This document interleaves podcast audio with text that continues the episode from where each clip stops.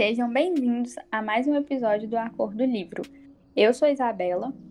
E eu sou a Aline, e hoje a gente vai falar sobre a Rainha Vermelha. Animada, amiga? Sim, sim. Sim, eu terminei essa saga. É, tem mais ou menos uma semana e, e foi o, mais ou menos o ano todo lendo lendo o mundinho da Rainha Vermelha, então tô muito empolgada para falar sobre. Eu o primeiro livro, né, pra gente fazer esse episódio, e eu gostei bastante, tô muito animada. Mas antes da gente entrar aí nesses detalhes dessa série, dessa saga, dessa jornada, é, eu acho que é legal a gente passar um resumo para os nossos ouvintes. A Rainha Vermelha é uma distopia onde o mundo é dividido entre vermelhos, que são pessoas que possuem o sangue vermelho, são humanas comuns, ordinárias, normais, e prateados, que são pessoas que possuem o sangue prateado e possuem poderes. Os poderes dessas pessoas divergem de família para família. Cada família é uma casa, porque lá é estruturado em monarquia então, cada família é uma casa, né? Tem, tem o rei, que, que é da casa X, com o poder X, e tem as outras famílias que, que também são nobres e vivem no bem bom, enquanto os vermelhos, os meros mortais humanos, estão vivendo na miséria, passando dificuldade, passando sufoco. E Além disso, né, existem guerras entre povoados vizinhos, reinos inimigos, e os prateados, em vez de usarem seus poderes para lutarem, colocam vermelhos na linha de frente dessas guerras. E então, assim, bem injusto mesmo, né?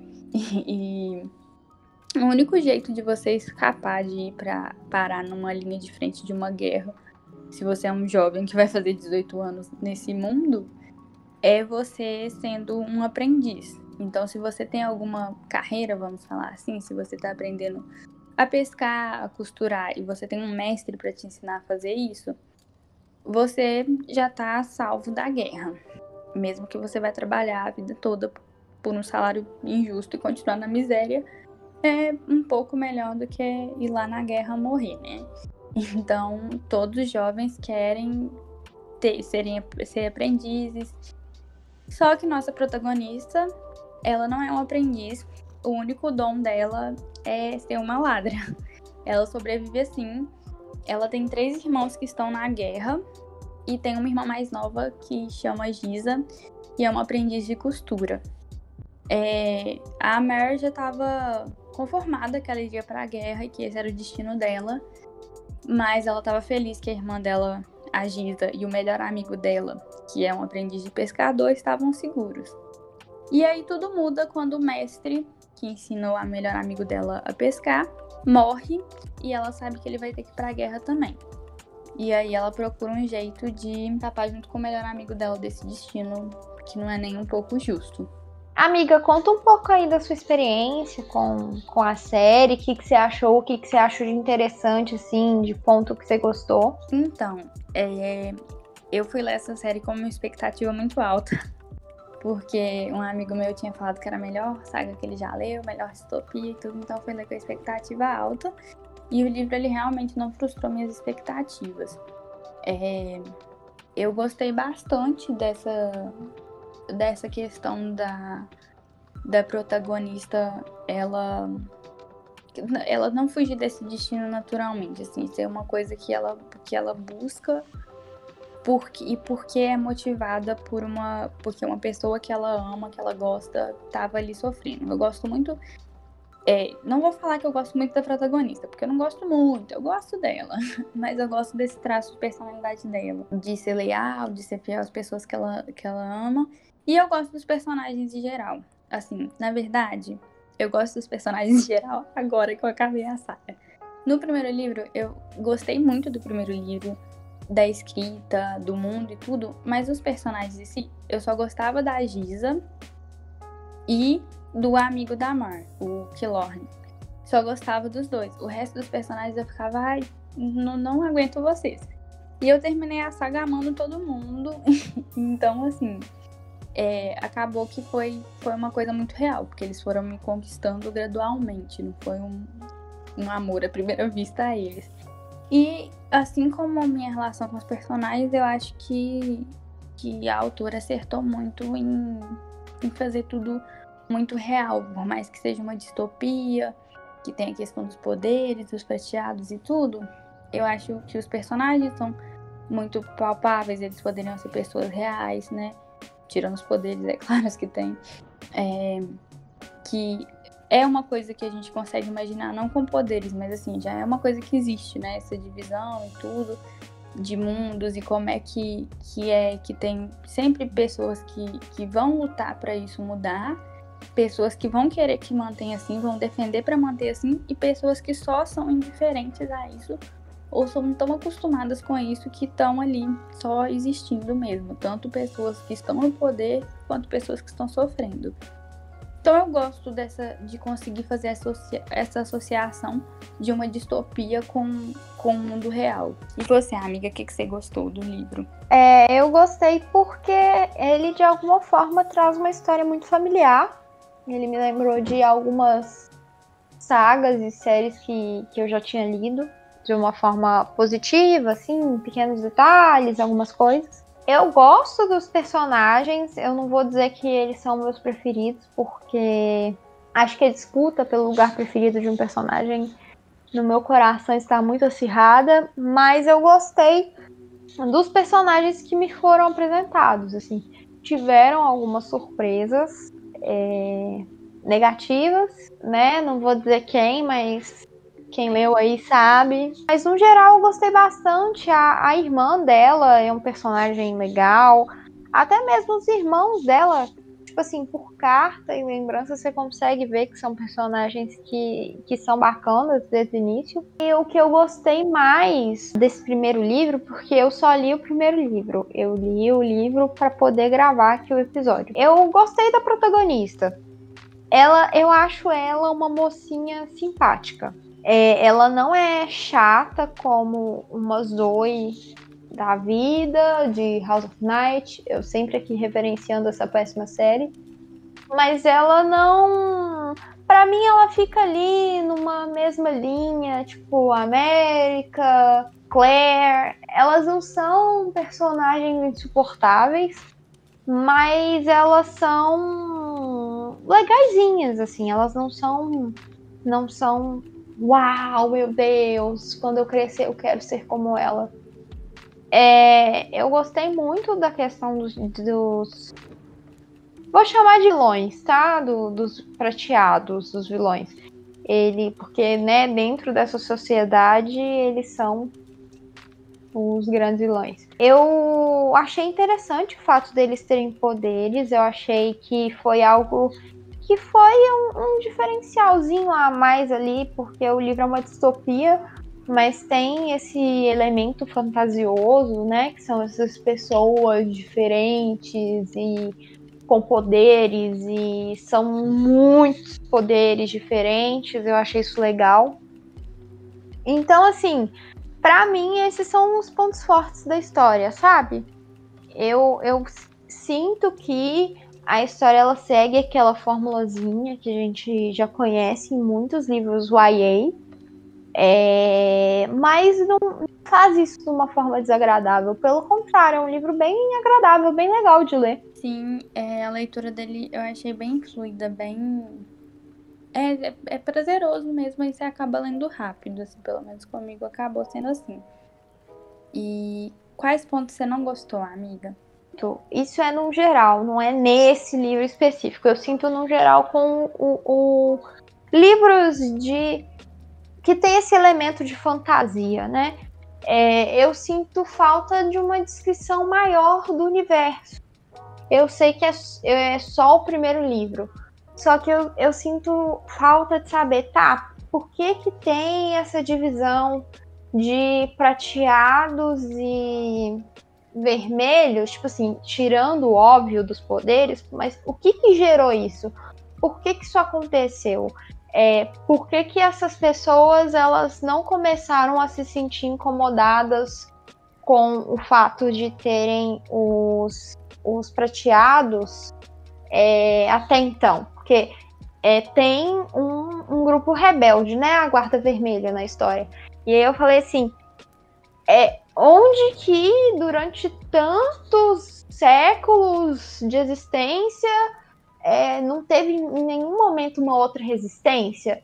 Eu sei que, tipo assim, esse é o primeiro livro, é uma introdução. Talvez eu esteja acostumada a ler primeiros livros que são muito maiores, então tem muito mais espaço para ficar é, enchendo de detalhes sobre o universo.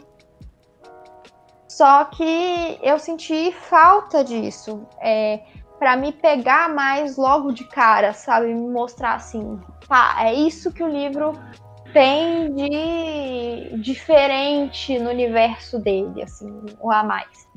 E é, eu não gostei do Maven. Maven, por que existes? Não consegui entender até agora. Achei ele bem chatinho. E, e esses são os pontos negativos para mim da história. São só esses dois mesmo. Para você, amiga.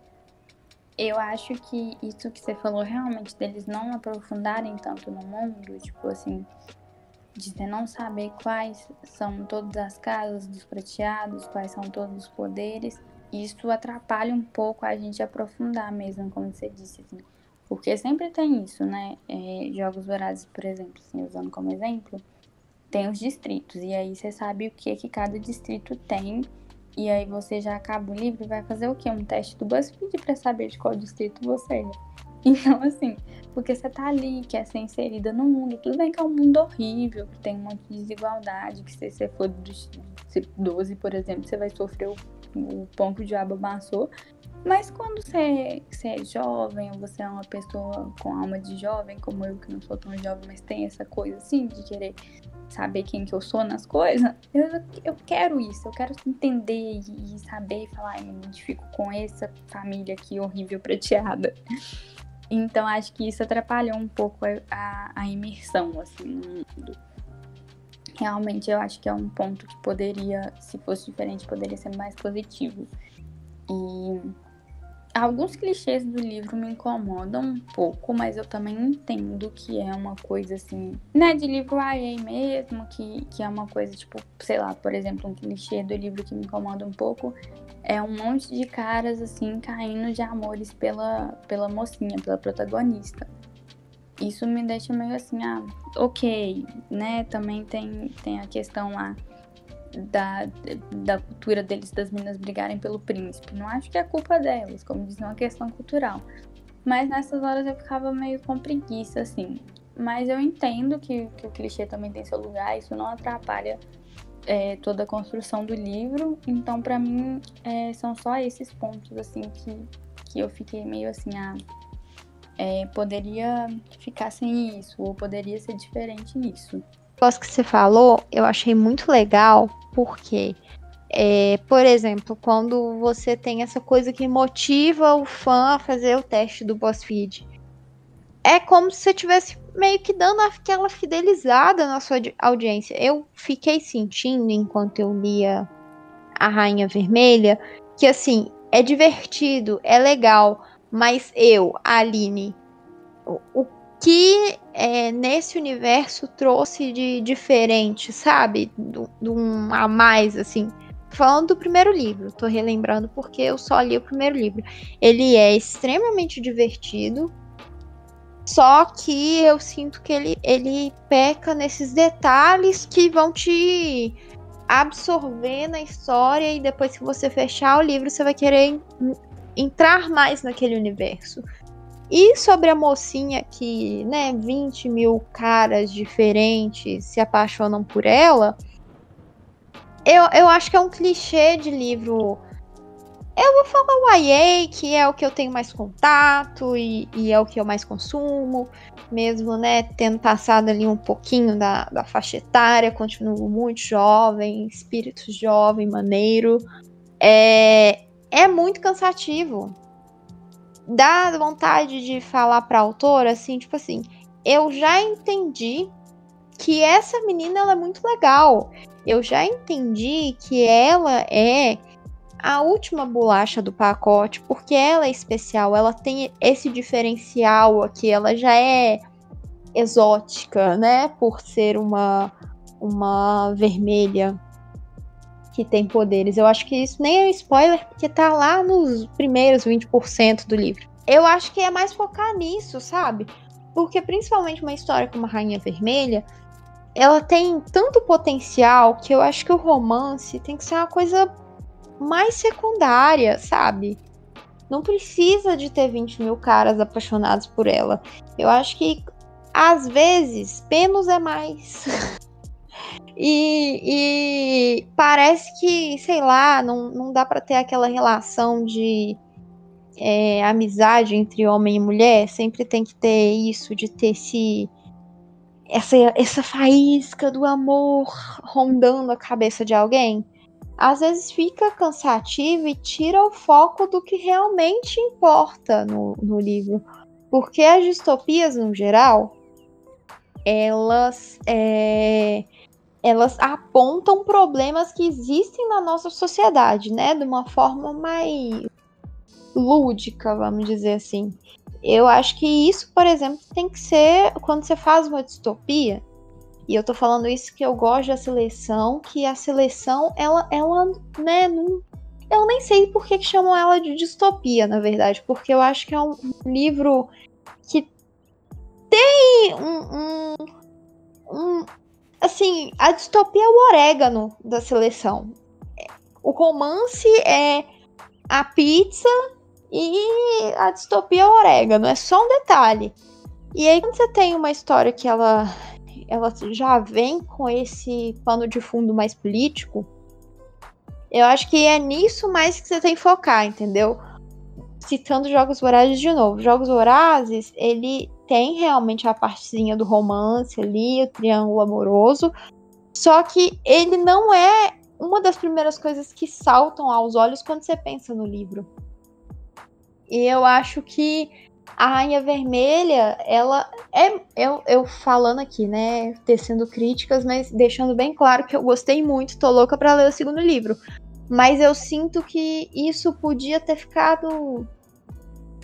Sabe?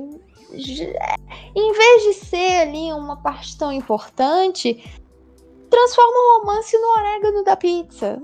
Entendeu? É essa a minha mensagem. Eu adorei a metáfora com a pizza e o orégano. eu acho que nos, nos outros livros da saga, até que, como tem mais ação, tem mais pancadaria assim mesmo, o romance ele diminui um pouco a importância.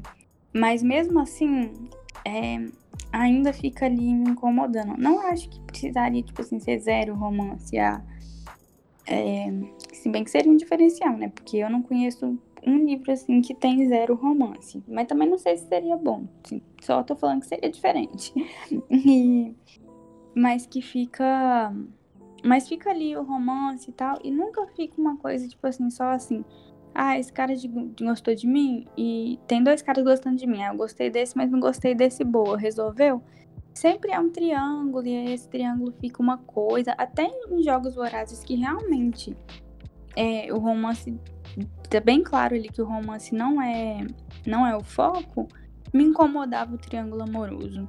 Então, eu tenho essa essa coisa aí contra triângulos amorosos e, e é isso.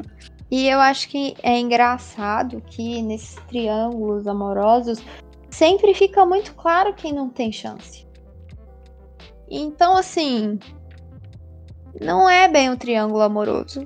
Porque para ser um triângulo amoroso tem que ter uma troca ali entre todo mundo. E às vezes não tem essa troca, entendeu? As pessoas elas continuam sendo Jacob Black iludidas em todos os livros, gente. Acordem pra vida, entendeu? Sim, inclusive a Rainha Vermelha eu vejo que tem uma coisa que, assim, lembra Crepúsculo, é esse negócio de, de ah, eu prefiro ela com Edward, eu prefiro ela com Jacob, Tim Jacob, Tim Edward. Eu vejo muito isso é, em quem leu a Rainha Vermelha. Sempre o povo odeia o Cal e ama o Mavin, ou odeia o Mavin e ama o Cal. Eu, particularmente, não gosto de nenhum dos dois. Então, assim, não entendo se é uma escolha, se é, é obrigatório escolher, eu reprovei, porque assim, eu escolho nenhum dos dois. ai, ai, gente. Eu, eu se for para escolher, Mavin para mim não dá. Mavin, Mavin, falem como, né? Eu, eu acho os nomes muito confusos, eles abrem a interpretação. É, eu, eu acho Cal. É Cal, né? Eu acho o Cal, ele, ele é. Ok, assim. O, o Maven não para mim não, não rolou. Eu acho que desde a primeira vez que ele apareceu, eu já fiquei com aquele espírito de ai, preguiça. Mas tirando esses fatos aí que são chatinhos que a gente está levantando aí, que é um, um livro muito divertido, eu acho que vale muito a pena. E eu acho que é, tem que ir sempre com aquela filosofia de ir no peito aberto não pode. Eu acho que você não pode ler um livro esperando assim, eu vou amar tudo e vai ser tudo perfeito. E eu vou enlouquecer com todo o universo e vai ser o, o novo Harry Potter da minha vida. Não. Eu acho que a Rainha Vermelha é muito divertido. É, é, é isso, assim. É, eu sinto que que esse primeiro livro tem um potencial muito grande para trazer uma série muito legal. Muito legal mesmo. Eu acho que não pode ser essa coisa de ame ou odeie demais. Sim, sim, eu acho. É, é exatamente isso. Porque a gente tem que pensar assim, querendo ou não, até o, o Harry Potter, assim, que era a perfeição para mim mesmo, assim, quando era mais nova, tem os seus defeitos. Qualquer livro que você goste muito, é, ele vai ter um ponto fraco. É, então tem que entender isso, assim. E, e aí é uma questão pessoal, né? De, de opinião mesmo, se você vai achar que os pontos fracos do livro são maiores do que, né, do que a qualidade da história, ou se a qualidade da história é melhor e os pontos fracos não atrapalham tanto. Mas eu acho que tem que ter mesmo essa noção, essa, essa é essa noção mesmo, né? que, que nenhum livro é perfeito, e mas que a Rainha Vermelha é muito bom. Eu acho que, por exemplo, eu fui ler a Rainha Vermelha porque eu fiquei sabendo que tinha representatividade.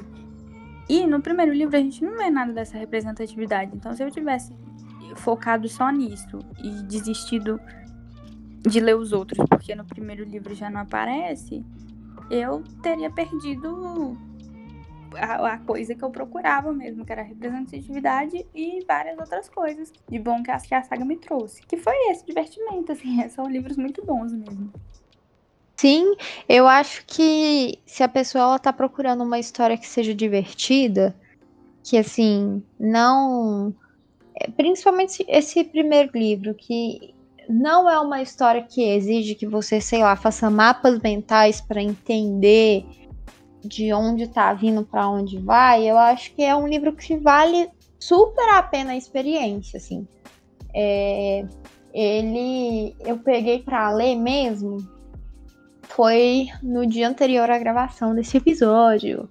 E assim, fluiu super. Foi foi muito legal. Já tava fluindo a leitura. Eu até escutei o áudio o audiobook. Recomendo é, a narração que eu ouvi era muito boa. E aí, quando eu lia só o livro mesmo, passando página por página ali, é, eu não via o tempo passar. É, e aí, quando eu olhei a, as páginas e páginas, na verdade, eram no Kindle, né? E aí, quando eu olhei, eu já tava lendo há horas a história e, e tava sendo super divertido. Sim, o primeiro e o segundo livro eu li muito rápido também.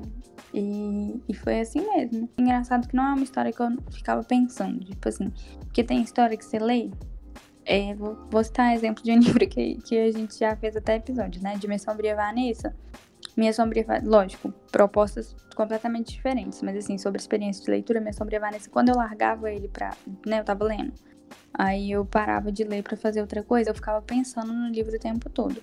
A Rainha Vermelha não, não ficava pensando o tempo todo. Mas quando eu pegava para ler, eu lia muito. Eu lia muitas páginas de uma vez porque é, é isso que você falou, eu não vi o tempo passar porque eu tava me divertindo. Então, acho que apesar de não ter essa imersão, que a gente falou um pouco lá nos pontos fracos, ele traz uma outra coisa que te prende, assim, que é o divertimento, que às vezes é até bem melhor do que a imersão, porque Minha Sombria Vanessa, apesar de eu ter amado, eu tava imersa no livro e tenso o tempo todo. Sim, sim. É, eu acho que no final das contas, essa pode ter sido a, a intenção da autora, né? De trazer um livro que seja é, divertido. Eu não conheço a fundo a, a autora, e, mas aí ela fez um, um bom trabalho nesse quesito, assim. Ela, ela tá de parabéns sobre, sobre trazer uma história que, por mais que tenha momentos de tensão, é uma história é, de leitura leve, assim. Sim.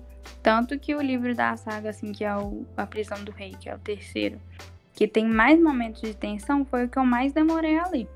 Porque eu ficava agoniada.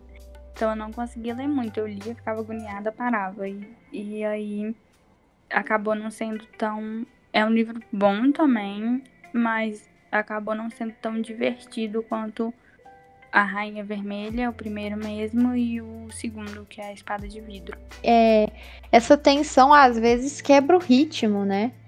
Às vezes o livro tá tão pesado que você não consegue ler ali 100 páginas de uma vez. Você lê um pouquinho, para, volta, vai dar uma volta, faz alguma coisa.